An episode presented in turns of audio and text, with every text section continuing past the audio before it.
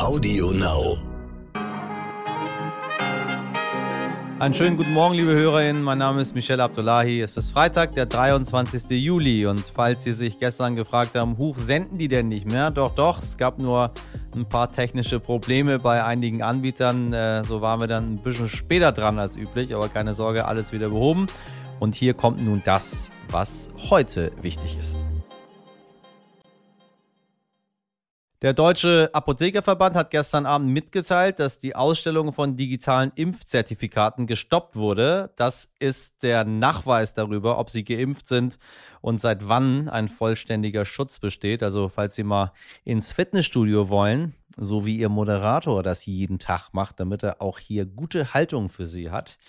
Ja, da müssen Sie das vorzeigen. Zwei IT-Spezialisten ist es nämlich gelungen, sich als Apotheke auszugeben und mit Hilfe von gefälschten Dokumenten sich zu registrieren. Sie haben damit ein gravierendes Sicherheitsloch offengelegt.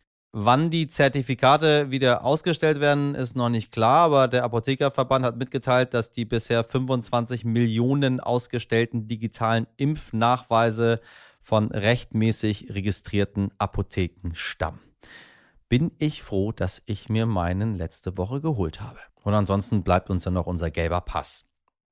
Ich bin mit mir im Reinen. Natürlich sind sie das. Das sagte Bundeskanzlerin Angela Merkel gestern bei ihrer wahrscheinlich letzten Pressekonferenz in Berlin. Und ich sage wahrscheinlich, weil wir nicht wissen, was noch kommt. Denn eigentlich war Angela Merkel schon auf der Zielgeraden in die Kanzlerinnenrente. Dann kam Corona und nun auch noch das Hochwasser. Mein Kollege Philipp Skupin hat sie vor Ort beobachtet. Hier seine Einschätzung zu ihrem Auftritt vor der Hauptstadtpresse. Ausgerechnet bei Merkels letzter Sommerpressekonferenz gab es äh, ziemliche Tonprobleme, aber Merkel hat sich äh, davon überhaupt nicht aus der Ruhe bringen lassen, wie man sie kennt. Sie hat da den einen oder anderen Spruch gebracht. Generell war sie äh, so drauf, wie man sie aus diesen, von diesen Auftritten kennt. Nüchtern, sachlich ähm, aber auch mal mit dem einen oder anderen äh, Kessenspruch, äh, mit einem feinen Humor. Äh, mir ist aufgefallen, sie war ein bisschen persönlicher als äh, bei den, den sonstigen Sommerpressekonferenzen, hat über ihre Herkunft in der ehemaligen DDR gesprochen. Das war diesmal ein wenig anders als sonst. Hm, ansonsten hat man ihr angemerkt, dass sie ähm, noch nicht darüber sprechen will, was ähm, von ihr bleibt, also was nach ihr kommt, wie, wie Erfolge, Misserfolge ihrer Kanzlerschaft aussehen, was ihr Vermächtnis sein wird. Hm, sie hat das so begründet, ich kann im Moment gar nicht darüber nachdenken, weil einfach zu viel zu tun ist. Es gibt die Corona-Krise, es gibt die Flut. Sie wird bis zu ihrem letzten Tag gefordert sein, so hat sie es gesagt. Der zentrale Satz Ihrer Pressekonferenz sicherlich, ich bin mit mir im Reinen, äh, was zum einen nochmal zeigt, nach 16 Jahren erschüttert diese Frau gar nichts mehr. Das ist ein, ein klares, der klare Satz.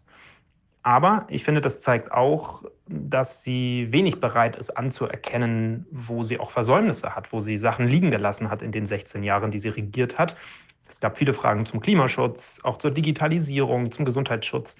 Da ist sie ziemlich kleinteilig geworden, da hat sie nicht wirklich gesagt, ähm, dafür bin ich verantwortlich, sondern hat das eigentlich eher an sich ab abperlen lassen und das kann man als Enttäuschung sehen. In den Gebieten in Rheinland-Pfalz und NRW verbreiten sich nun auch immer mehr Durchfallerkrankungen. Sogar von Cholera ist die Rede. Das Wasser ist durch Müll, Heizöl und Abwasser verseucht und für die betroffenen Gebiete raten die Behörden daher dringend, das Wasser abzukochen, bevor man es trinkt. Das vielleicht als kleiner Hinweis für die Damen und Herren dort in der Region, die wahrscheinlich noch andere Probleme haben, als Wasser abzukochen. Wir bleiben in der Region, denn in den Hochwassergebieten sind pro Tag tausende professionelle HelferInnen im Einsatz, um Straßen freizuräumen äh, oder auch Orte wieder ans Straßennetz anzuschließen. Die Bundeswehr hat im rheinland-pfälzischen Insul in nur vier Stunden eine Behelfsbrücke aufgebaut. Jetzt können auch Bergungsfahrzeuge in den Ort vordringen und trotzdem, es sind weniger als ein Prozent der Bundeswehrsoldaten im Einsatz, weil typisch Deutschland, Anträge erst nach und nach gestellt werden und es so zu einer Verzögerung kommt. Im Klartext, wir haben genug Leute, die problemlos helfen könnten, aber es scheitert am Faxgerät. Gleichzeitig spricht die Verteidigungsministerin von einem Vollalarm. Die Kritik wird immer lauter, denn auch die Einsatzleiter vor Ort wissen teilweise gar nicht, wie die Gesamtlage ist. Carsten Linnemann von der CDU plädiert für einen zentralen Krisenstab. Wir haben offenkundig ein Problem mit den Strukturen in Deutschland. Wir haben drei Ebenen, Kommunen, Länder und Bund. Das will ich gar nicht in Frage stellen, aber es braucht da eine koordinierende Funktion. Beispielsweise wäre ich für einen disziplinübergreifenden Krisenstab, ja, hier in Berlin, der sofort eingesetzt wird, vielleicht auch hier und da mit Weisungsbefugnis, dass es sofort eine Koordinierung gibt. Das hat nichts mit Zentralismus zu tun, sondern mit Koordinierung und die fehlt. Vielleicht haben wir nächste Woche einen Cyberangriff und dann haben wir wieder die gleiche Debatte wie jetzt und deswegen braucht es ein Gremium, was hier angesiedelt ist. Ja, das lasse ich auch mal unkommentiert. Fast eine Woche danach plädiert man für einen zentralen Krisenstab. Dass das nicht alles sofort schnell umgesetzt wird. Ich hoffe, dass uns nichts Schlimmeres blüht in den nächsten Jahren und passiert, weil dann sehe ich hier tatsächlich Land unter für alle Herrschaften. Liebe Grüße gehen nun raus an eine Brandenburgerin, die sich nun endlich nach zwei Wochen gemeldet hat, um ihren Lottogewinn von 48 Millionen Euro abzuholen. Die zweifache Mutter will damit Länder bereisen, die sie noch nicht gesehen hat. Ja, meinte bis Neuseeland. Das geht dann locker auch im Privatjet und der CO2-Ausgleich wäre dann auch noch mit drin. Oder einfach für immer. Vergessen Sie es. Ja, diese Dame ist auf dem Tag genau vor zehn Jahren von uns gegangen. Ich weiß noch ganz genau, wo ich an dem Tag war, als Amy Winehouse im Alter von 27 Jahren an einer Alkoholvergiftung im Norden Londons von uns ging. Sie bleibt eine Legende mit mehr als 30 Millionen verkauften Tonträgern und sechs Grammy Awards. Mann, hätte ich es gerne gesehen, wenn diese Dame noch weitere Alben aufgenommen hätte. Das ist eine Sache, die ich tatsächlich wirklich vermisse. Ich weiß ja nicht, ob Sie es mitbekommen haben, aber heute findet die Eröffnungsfeier der Olympischen Spiele in Tokio statt. Ähm, ja, auch dafür bin ich da, Sie an solche wichtigen Ereignisse zu erinnern zwischen Hochwasser und Corona-Berichterstattung. Um 13 Uhr deutscher Zeit geht's los, aber dieses Jahr ist bei Olympia vieles anders. Wir hatten ja schon mal darüber berichtet, dass kein Publikum zugelassen ist. Wie die Situation vor Ort ist, das kann uns meine Kollegin Pia Schröers sagen. Sie ist RTL-Reporterin, war lange Jahre Korrespondentin in Peking und berichtet jetzt aus Tokio über die Olympischen Spiele. Hallo Pia, ich grüße dich. Hallo. So, du hast äh, bist in, ein bisschen in einer anderen Zeitzone, ne? Jetzt schalten wir mal wirklich woanders hin. Sieben Stunden sind wir, seid ihr uns voraus. So, wie, wie ist die Lage? Olympia geht los, aber irgendwie, äh, ich musste sehr darauf hingewiesen werden, dass Olympia losgeht, weil ich hatte es irgendwie nicht so auf dem Schirm. Ist es, weil es so weit weg ist oder weil alles anders ist? Ähm, ich glaube, das hat zwei Gründe. Ich glaube nicht, weil es so weit weg ist. Ich glaube zum einen, weil alles anders ist, aber natürlich auch, weil wir in Deutschland gerade eine andere Nachrichtenlage haben. Ne? Das kommt alles zusammen. Ja, über, über die Spiele an sich und so weiter werden wir wahrscheinlich in den äh, nächsten Wochen äh, immer wieder berichten, wenn spannende Dinge passieren. Aber ich würde mal gerne wissen, wie ist denn aktuell die Gesamtsituation in Japan? Wir haben ja, wir gucken immer so ein bisschen in die Zukunft, wenn wir ähm, äh, mit Menschen sprechen, die in anderen Ländern sind. Und die Situation in Japan ist ja geografisch als Insel gar nicht so unanders zu Großbritannien, die jetzt aber schon bei Inzidenzwerten jenseits der 500 sind, äh, nach ihrem großen Turnier, was sie da ausgetragen haben mit der EM. Die Regale sind wieder leer, äh, so. Äh, Japan sieht anders aus gerade, ne? Ja, hier muss man immer von anderen Dimensionen ausgehen. Also bei jeder Welle, die Japan hier erreicht hat, war das eine andere Dimension. Nichtsdestotrotz sind die Sorgen der Menschen hier nicht geringer. Und genau das befürchten sie eben, ne? dass es hier jetzt zur fünften Welle kommt. Und ich habe mich noch vor zwei Tagen mit einer Frau unterhalten, einer Schwester, die in einem Covid-19-Zentrum, Gesundheitszentrum, einem öffentlichen arbeitet, die sagt, die fünfte Rolle rollt gerade schon auf uns zu. Das ist eben die große Sorge der Menschen. In sozialen Netzwerken findest du Posts, wo sie schreiben, ähm, die Welt wird bald den neuen Schrecken erleben und das wird die Tokio-Variante sein. Also die Angst hier ist sehr, sehr groß und das bekommen wir ähm, auf voller Linie zu spüren, weil, was man wissen muss, im Herbst werden hier nationale Wahlen stattfinden. 80 Prozent der Bevölkerung sind aber gegen diese Olympischen Spiele. Und deswegen hat äh, die japanische Regierung zusammen mit dem IOC so einen Mittelweg gesucht. Ja, sie wollten die Spiele nicht absagen, weil da natürlich auch wahnsinniges Investment drin steckt, aber sie müssen irgendwie ihre Menschen hier ja, beruhigen. Ja, Ne? Und das ist im Prinzip die Situation, in der wir uns jetzt gerade hier befinden. Das ist alles oberkompliziert. Wir wurden überrollt an, von einer Masse an Dokumenten etc. Man ist völlig verwirrt. Ich frage mich hier auch jeden Tag, ob das vielleicht ein bisschen Strategie ist Vielleicht muss ich das kurz erklären. Wir werden hier ja, also Voraussetzung, dass man hier einreisen kann, ist unter anderem, dass man eine App hat, eine Tracking-App, um uns eben permanent zu verfolgen. Wir brauchen diverse Apps. Wir müssen auch jeden Tag unseren Gesundheitszustand eintragen. Wir haben bis jetzt, wir sind angekommen am Sonntag, bis jetzt haben wir schon sieben PCR-Tests, meine ich, gemacht. Wir mussten auch schon mit zwei negativen PCR-Tests einreisen. Trotzdem hingen wir acht Stunden am Flughafen, bis das alles überprüft wurde. Dann hieß es in unserem speziellen Fall, es tut uns leid, der Aktivitätenplan, den wir einreichen mussten, das ist ein Standardding, Formular, den konnte die Regierung ja. noch nicht bearbeiten. Sie seien so überwältigt von so vielen Besuchern, deswegen müssten wir jetzt 14 Tage anstatt angekündigte drei in Isolation. Davon haben wir dann drei hier absolviert. Wir waren natürlich äh, wirklich erschrocken und auch im ersten Moment wirklich ähm, ja, entsetzt. Inzwischen hat sich das alles wieder ein bisschen gelichtet. Wir haben gekämpft. Wir haben auch darüber berichtet. Ich glaube, alles zusammen hat dafür gesorgt, dass wir heute aus der Isolation entlassen wurden. Sag mal, du sagst fünfte Welle. Wir warten ja noch auf die vierte Welle. Hat Japan ist uns da schon einen Schritt voraus? Dann, dann äh, scheinen die ja nicht alles so dolle gemacht zu haben. Oder ich glaube, die Zählweise der Japaner ist vielleicht auch anders. Als sie die fünfte Welle anfing, waren sie bei Inzidenz 9 noch was. Es sind andere Dimensionen hier tatsächlich. Sag mal, wie sieht es mit der Impfquote denn überhaupt aus? Die ist, glaube ich, nicht so doll, ne?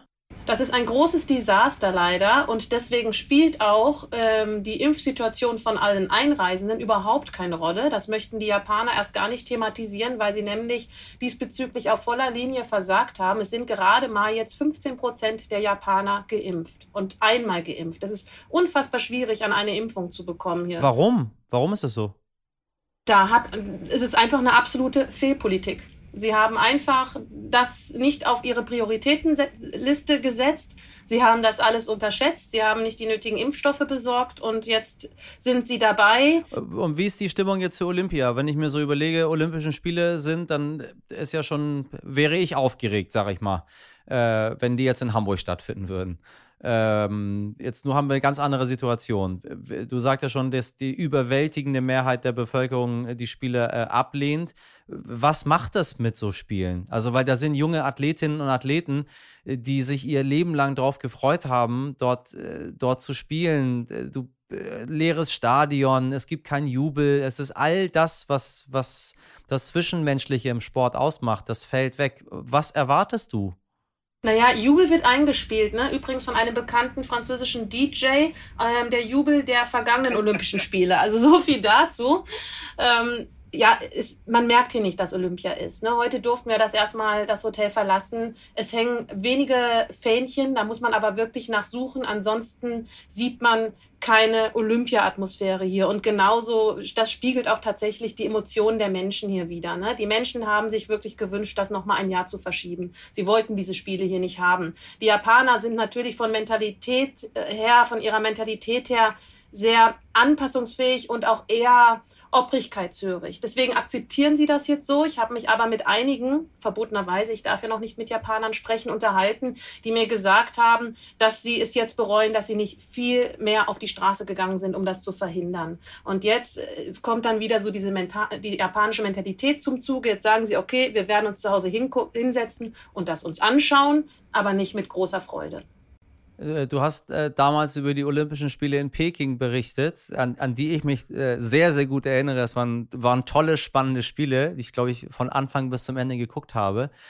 Und dann bist du einfach da geblieben in China. So, jetzt, jetzt bist du Ostasiatin geworden dadurch äh, und bist dann rüber nach Japan. Wie ist überhaupt die Stimmung in der ganzen Region? Wir kriegen wenig mit, muss ich sagen, was dort vor Ort ist. Wie, wie war es denn in China, jetzt auch, auch rüber zu gehen nach Japan? Wie ist die Lage? Also ganz kurze Aufklärung, ich war zehn Jahre in China, ähm, danach aber in Spanien und in Deutschland seit anderthalb Jahren. Das heißt, ich komme jetzt nicht von China nach Japan. Ich bin natürlich mit vielen Chinesen in Verbindung. Ne? In, wie ist die Stimmung in China? Grundsätzlich meinst du auf Corona bezogen wahrscheinlich, ne? nicht jetzt auf die Olympischen ja, Spiele ja. bezogen. Ja, ich meine, in China herrscht natürlich viel normaleres Leben, als es das bei uns tut, weil die Chinesen ganz anders äh, mit dem Coronavirus umgehen. Ich meine, das ist ein autoritäres Regime und das kann ganz anders handeln, als das bei uns in Deutschland der Fall ist. Zum Glück können wir das in Deutschland so nicht. Aber so werden eben die kleinsten Ausbrüche mit größter Rigorosität ähm, in Zaum gehalten. Da geht es dann auch eben nicht mehr um Menschenrechte, um Freiheiten und teils auch nicht um Menschenleben. Ich meine, wir haben viele Situationen erlebt, wo Menschen in ihren Wohnungen verhungert sind, wo Menschen um Hilfe gerufen haben und am ja. Ende ihre Haustiere gegessen haben. Ne? Und so, die Menschen werden auf Schritt und Tritt verfolgt. Olympia hat China die Gelegenheit gegeben, sein Überwachungssystem noch mehr auszubauen. Und damit haben sie die Situation im Griff und die Leute können im Endeffekt wenn man das alles mal beiseite nimmt, relativ normal leben, anders als das bei uns der Fall ist. Aber das ist ja dann äh, noch besser. Du kommst dann aus einem Land gerade mit einer Inzidenz um und bei bei 10 und bist jetzt in einem Land mit der Inzidenz um und bei bei 10.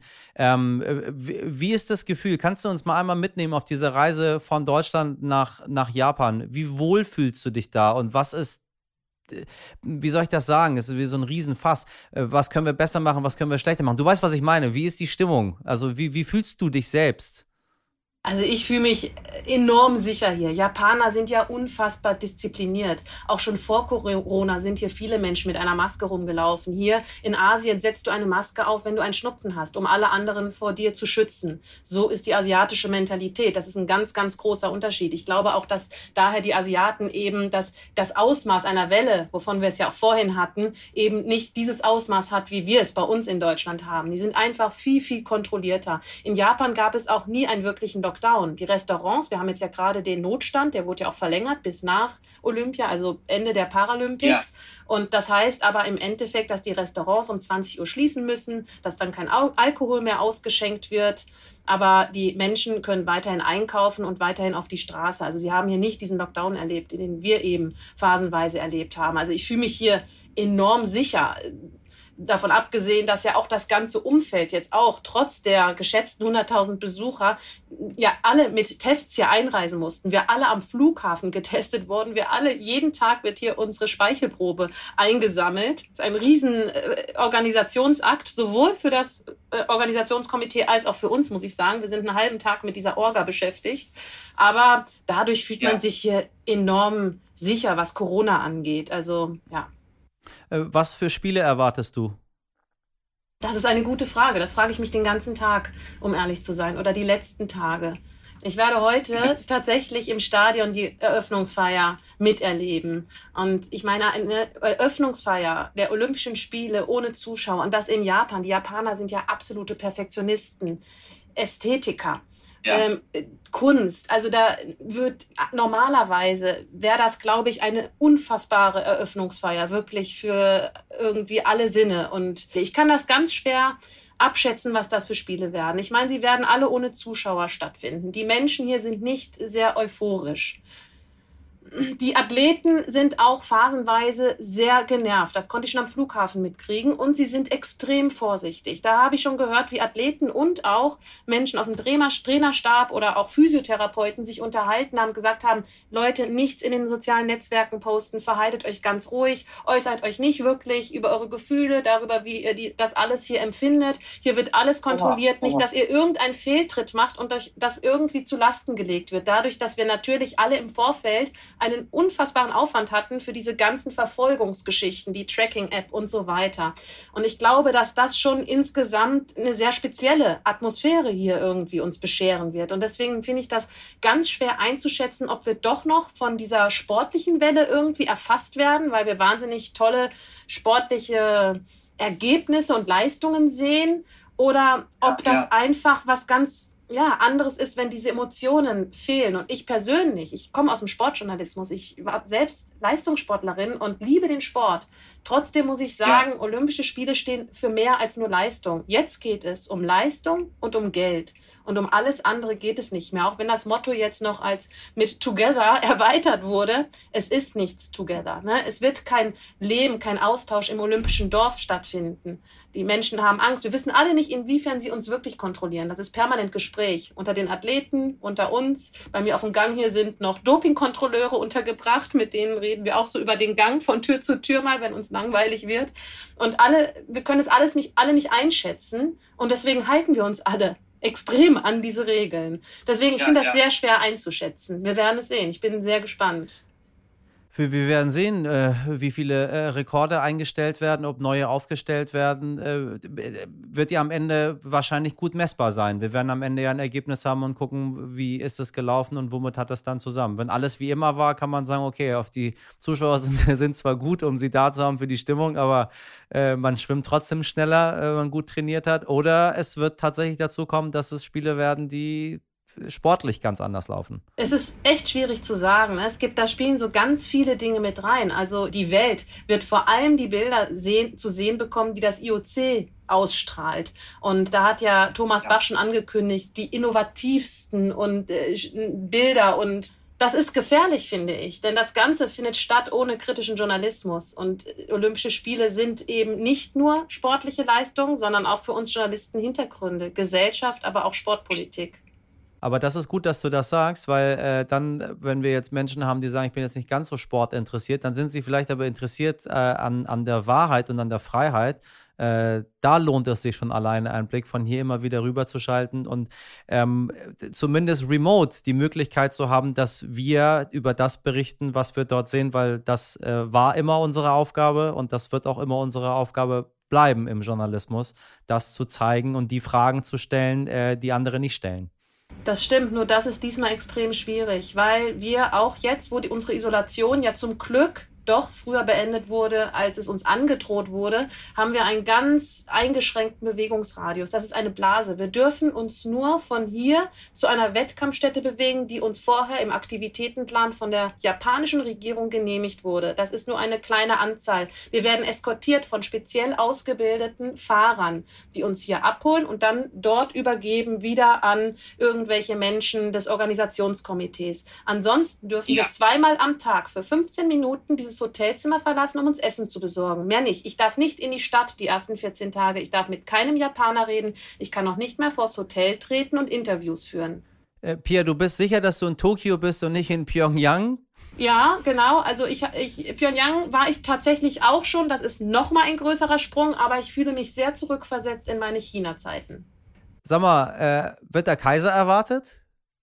Der Kaiser wird bei der Eröffnungsfeier erwartet, ja. Ich habe noch nicht gehört, dass er abgesprungen ist. Es sind ja andere abgesprungen. Toyota, einer der, ich meine, sechs Hauptsponsoren, erscheint nicht bei der Eröffnungsfeier, aber der Kaiser wird tatsächlich erwartet, ja. Aber er hatte ja auch warnende Worte sehr vorsichtig ausgedrückt ähm, in Richtung Verschieben und das hat Präsident Suga ja sehr, ja, schon fast ein bisschen mit Schmäh irgendwie an sich abprallen lassen. Tatsächlich, er, er, hat die, die Chutzpe gehabt, die, die Worte äh, der, der höchsten Instanz des Landes abperlen zu lassen an sich. Ja, in Japan hat der Kaiser ein bisschen tatsächlich an Ansehen insgesamt verloren.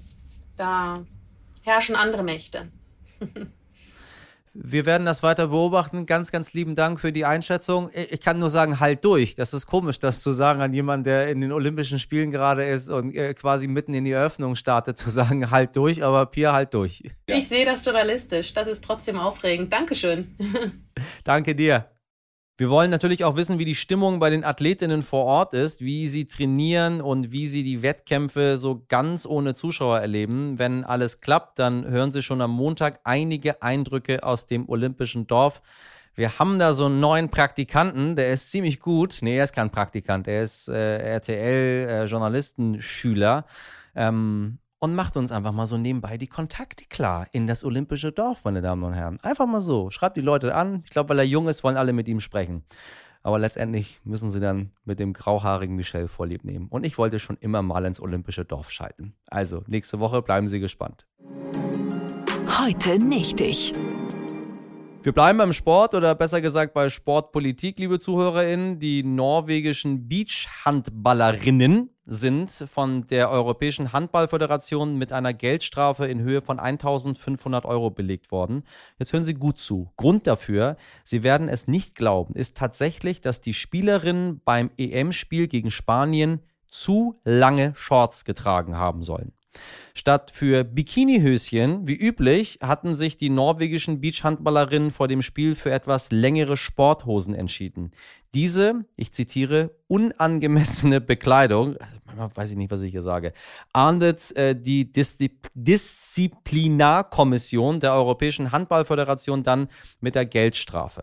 Der Weltverband IHF schreibt nämlich vor, dass Spielerinnen Bikinihosen tragen, die eng anliegend sind und Achtung, eine Seitenbreite von maximal 10 Zentimetern aufweisen. Ja, Sie haben richtig gehört. Diese Regel gibt es wirklich. Was für ein sexistischer Quatsch. Sie dient nur dem, dass sich ein paar geile Typen nicht das Spiel angucken wollen, sondern die Ärsche der Mädels.